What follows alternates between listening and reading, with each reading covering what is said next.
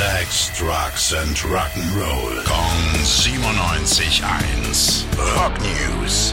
Hattet ihr schon immer mal Bock auf die Gitarre von Billy Joe Armstrong zu spielen? Oder mit den Drumsticks von Trey Cool?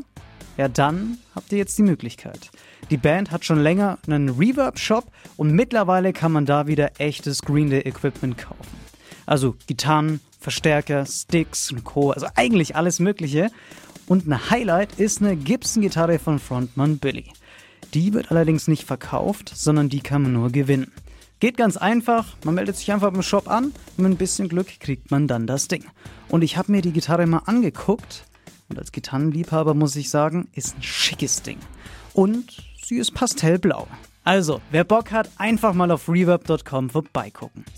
Rock News. Sex, Drugs and Rock'n'Roll. Kong 97.1. Frankens Classic Rocksender.